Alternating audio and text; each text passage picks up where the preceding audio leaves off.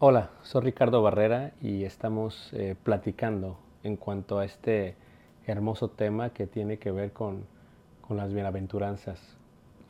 Si visitases el día de hoy el mar de Galilea, te darías cuenta que en la región del oeste hay una parte muy hermosa, la cual desplaza un hermoso monte. Debajo del monte aún todavía el día de hoy se encuentran muchísimos, muchísimos huertos la parte de arriba fue donde el Señor Jesucristo decidiese sentarse y decidiese predicar esto que se le llama el sermón del monte o el monte de las bienaventuranzas, ¿no? Y una de las cosas bellas y hermosas acerca del sermón de las bienaventuranzas tiene que ver con todo aquello que dice Jehová a través de Jesús. Jesús se sentó como cualquier rabino lo hacía y sentado eh, le explicó a aquellos que le seguían que era una, una gran multitud y se enfocó totalmente en la idea general de la transición que serían los evangelios realmente y el cambio radical que había entre el Antiguo y el Nuevo Testamento. Y pues este, hemos sabido que ya se han visto algunas otras cosas en cuanto a ello y yo solamente me quiero enfocar en la parte final, en, en, aquello que, que culmina este hermoso sermón, el sermón de las bienaventuranzas. Y voy a leer el versículo 10 y el versículo 11 donde voy a estar dando la reflexión. Bienaventurados los que padecen persecución por causa de la justicia, porque de ellos es el reino de los cielos. Bienaventurados sois cuando por mi causa os vituperen y os persigan y digan toda clase de mal contra vosotros, mintiendo. Es hermoso mirar cómo Jesucristo está profetizando algo que ya de ocurrir, nos está animando y nos está estimulando a no dejar de hacer lo que es bueno delante de los ojos de Dios. Jesús habla acerca de la persecución que había de venir por causa de la justicia.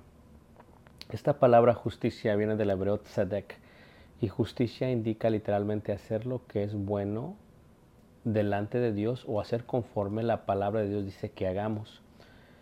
He aquí la idea general de la bienaventuranza. La palabra bienaventurados viene de la palabra macarios y macarios indica alguien que tendrá una buena fortuna, un buen destino o algo bueno por desear en el futuro o una bendición en el futuro. Y eso es lo que sucede aquí. Nos dice la escritura que, que son bienaventurados aquellos que se les va a perseguir por hacer la voluntad de Dios. Esto es que hacer la voluntad de Dios, hacer lo que Dios manda, hacer lo que Dios dice que hagamos, eh, va a traer persecución. Pablo lo dijo de otra manera cuando dijo que eh, pues ciertamente aquellos que quieran vivir piadosamente padecerán persecución. La persecución es el fruto de hacer la voluntad de Dios. La persecución es el resultado y la consecuencia de actuar conforme Dios nos ha dicho que actuemos. Por lo tanto, nosotros no podríamos decir que si uno hace la voluntad de Dios le va a ir bien, más bien el resultado de hacer lo que Dios quiere que hagamos nos va a traer persecución y la gente nos va a perseguir. Y eso es lo que vio la iglesia primitiva en el primer siglo y es lo que muchos de nosotros vemos cuando queremos hacer la voluntad de Dios, cuando hacemos hacer lo que Dios dice.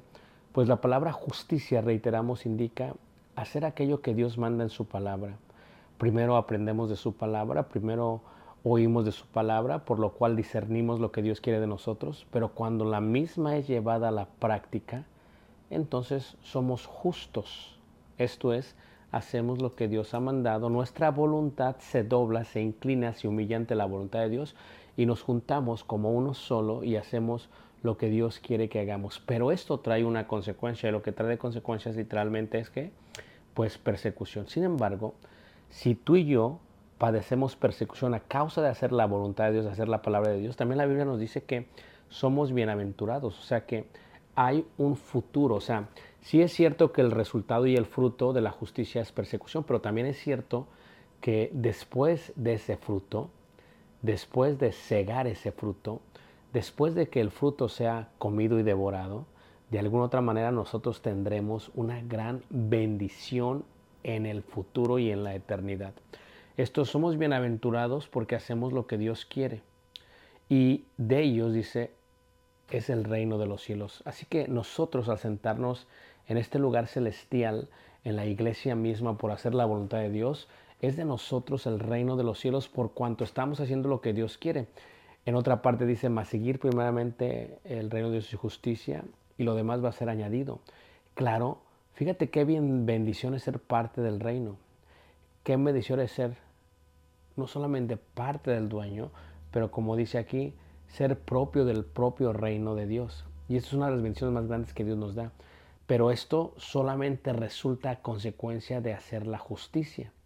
Primero a consecuencia de obedecer su palabra y antes de ello a consecuencia de oír su palabra, entenderla, discernirla y aplicarla en la obra. Somos bienaventurados pues si hacemos ello. Esta es una de las más grandes bendiciones que tenemos en la vida. Por eso, cuando la justicia cuesta, cuando cuesta hacer la palabra de Dios, recuerda que siempre hay una bendición después de ello.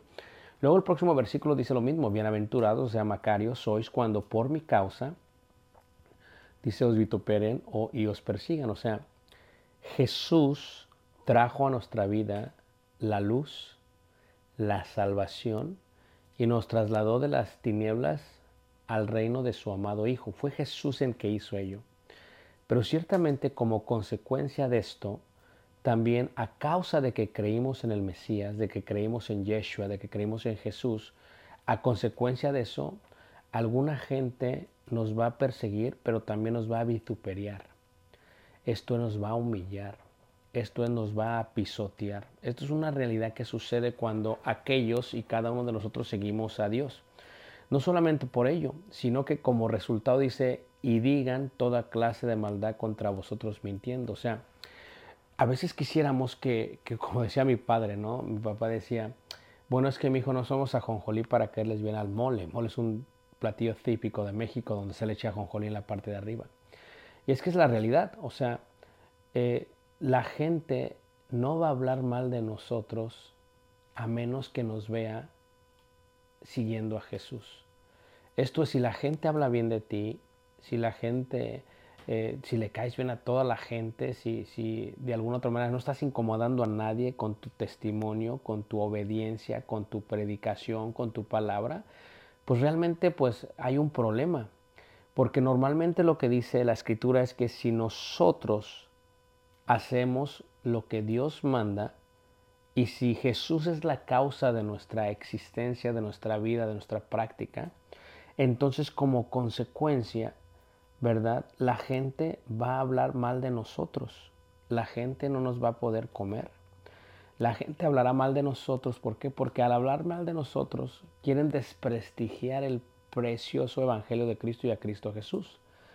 Por eso dice ahí que lo habrán, hablarán mal contra vosotros, dice, pero lo harán mintiendo. Y sabemos que el padre de mentira es el diablo. Así que si la mentira procede del diablo, quien realmente quiere desprestigiar el camino, a aquellos que seguimos el camino y a Jesús, a aquellos que caminamos este camino, entonces el diablo quiere desprestigiarnos a nosotros y desprestigiar el mensaje del Evangelio el cual predicamos, al cual obedecimos, ¿verdad? Y en el cual vivimos. Por lo tanto, tenemos que recordar que cuando alguien habla mal de nosotros, no estamos buscando la gloria de ellos, ni siquiera estamos buscando caerle bien a todos.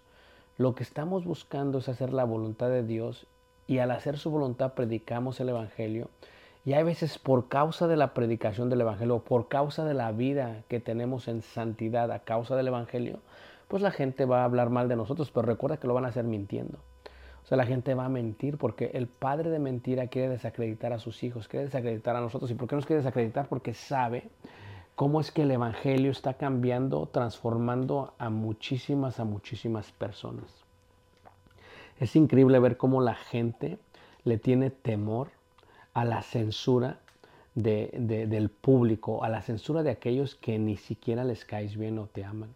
Y reiteramos, son un medio, son instrumentos por el diablo para hacerte sentir que no vale la pena la causa de Jesús, que no vale la pena el Evangelio, que no vale la pena vivir como Cristo.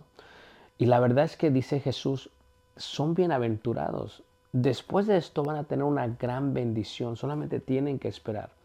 La gente va a hablar mal de ustedes por causa de quién, de Jesús. Claro, si no amaron a Jesús, sino que le aborrecieron, como dice el mundo le aborreció, no nos debemos de sorprender que el mundo nos aborrezca a nosotros, o sea, es una realidad. O sea, que estamos caminando en este mundo ausente de amigos y realmente eh, pues prósperos de enemigos, ¿no? Con una increíble, con un increíble número de gente que nos va a aborrecer. Pero, pero dentro de, toda esta historia, la gente que nos humilla, la gente que nos persigue, la gente que busca el mal de nosotros, dentro de todo esto dice Jesús, tienes que preservar porque yo te voy a bendecir. Dentro de ello, a veces te encuentras con gente que va a creer. Y esta gente que va a creer va a obedecer y esta gente que va a obedecer va a ser parte de la causa, parte de la razón, parte de nuestra existencia, lo cual es Jesús. Y cuando es así, son hermanos sinceros que buscan la bendición de Dios, creo que vas a encontrar gente que, en quien te vas a poder aliar. Y ya no serás tú el único que será vituperiado, serán varios, pero ciertamente todos juntos seremos copartícipes, como dijo Juan, de la tribulación que se encuentra en Cristo Jesús. Una tribulación que que traerá su fruto eventualmente. Aún la segunda carta de Tesalonicenses dice que en el capítulo 1 que, que nosotros, ¿verdad? Que hemos sido vituperiados, que hemos sido atribulados, dice, pues es justo que aquellos que hemos sido atribulados por su causa, pues seamos bendecidos. Pero ¿cuándo recibiremos la bendición final? Bueno, primero cuando muramos físicamente, pero si no, antes cuando venga Jesús por nosotros. O sea, la bienaventuranza es clara, es correcta. Por eso dice, bienaventurados si lo padeces. Así que cuando pases por alguna tribulación, porque alguien no obedeció al Evangelio, aún tu propia familia, tu padre, tu madre, tu hermano, aquellos seres queridos, pues de alguna otra manera te, te, echen tierra, mientan contra ti, o de alguna otra manera te persigan, dice la Escritura, son bienaventurados. O sea, vas a recibir una gran bendición. Y te van a humillar, te van a vituperiar, ¿verdad?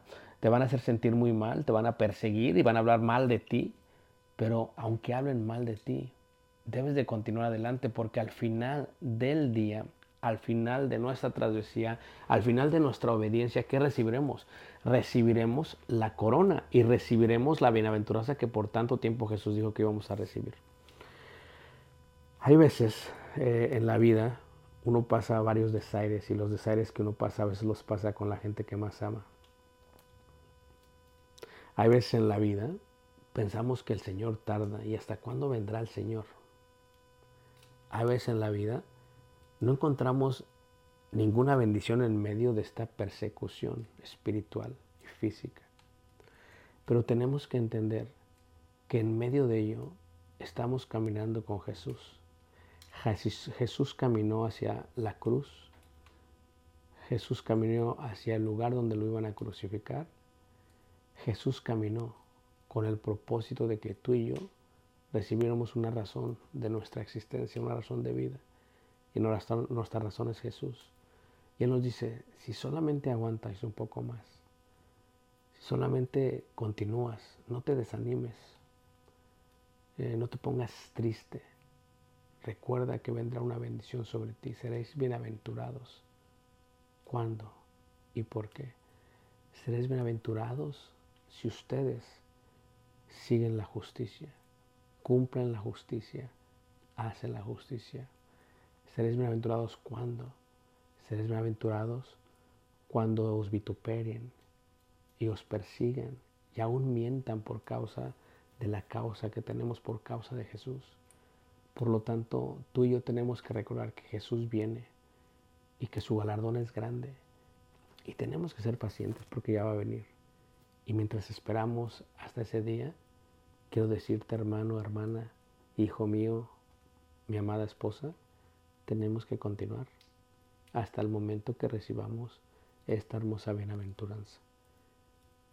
Cuando estás en el monte de las bienaventuranzas, en Jerusalén, en la tierra prometida, porque de Jerusalén son unas dos horas manejando, puedes mirar el mar de Galilea y puedes mirar la calma con la cual éste está. Puedes sentir el viento. Para los discípulos que seguían a Jesús, sabían que más allá del mar de Galilea se encontraba un imperio romano que estaba dispuesto a matarlos. Para los discípulos sabían que más allá del mar de Galilea de la plenitud que podían observar, se encontraban sus primos, sus tíos, sus familiares que no iban a aceptar el mensaje del Evangelio como él creía. Pero aún así escucharon y aún así muchos de ellos obedecieron, porque tuvieron fe y creyeron. que en Jesucristo se encuentra el éxito, la victoria y la vida. Dios te guarde y te bendiga. Ojalá recuerdes que todo lo que hacemos para su obra no es en vano y recibiremos la, la bienaventuranza a su debido tiempo. Un abrazo muy grande desde mi casa. Shalom, shalom. Gracias.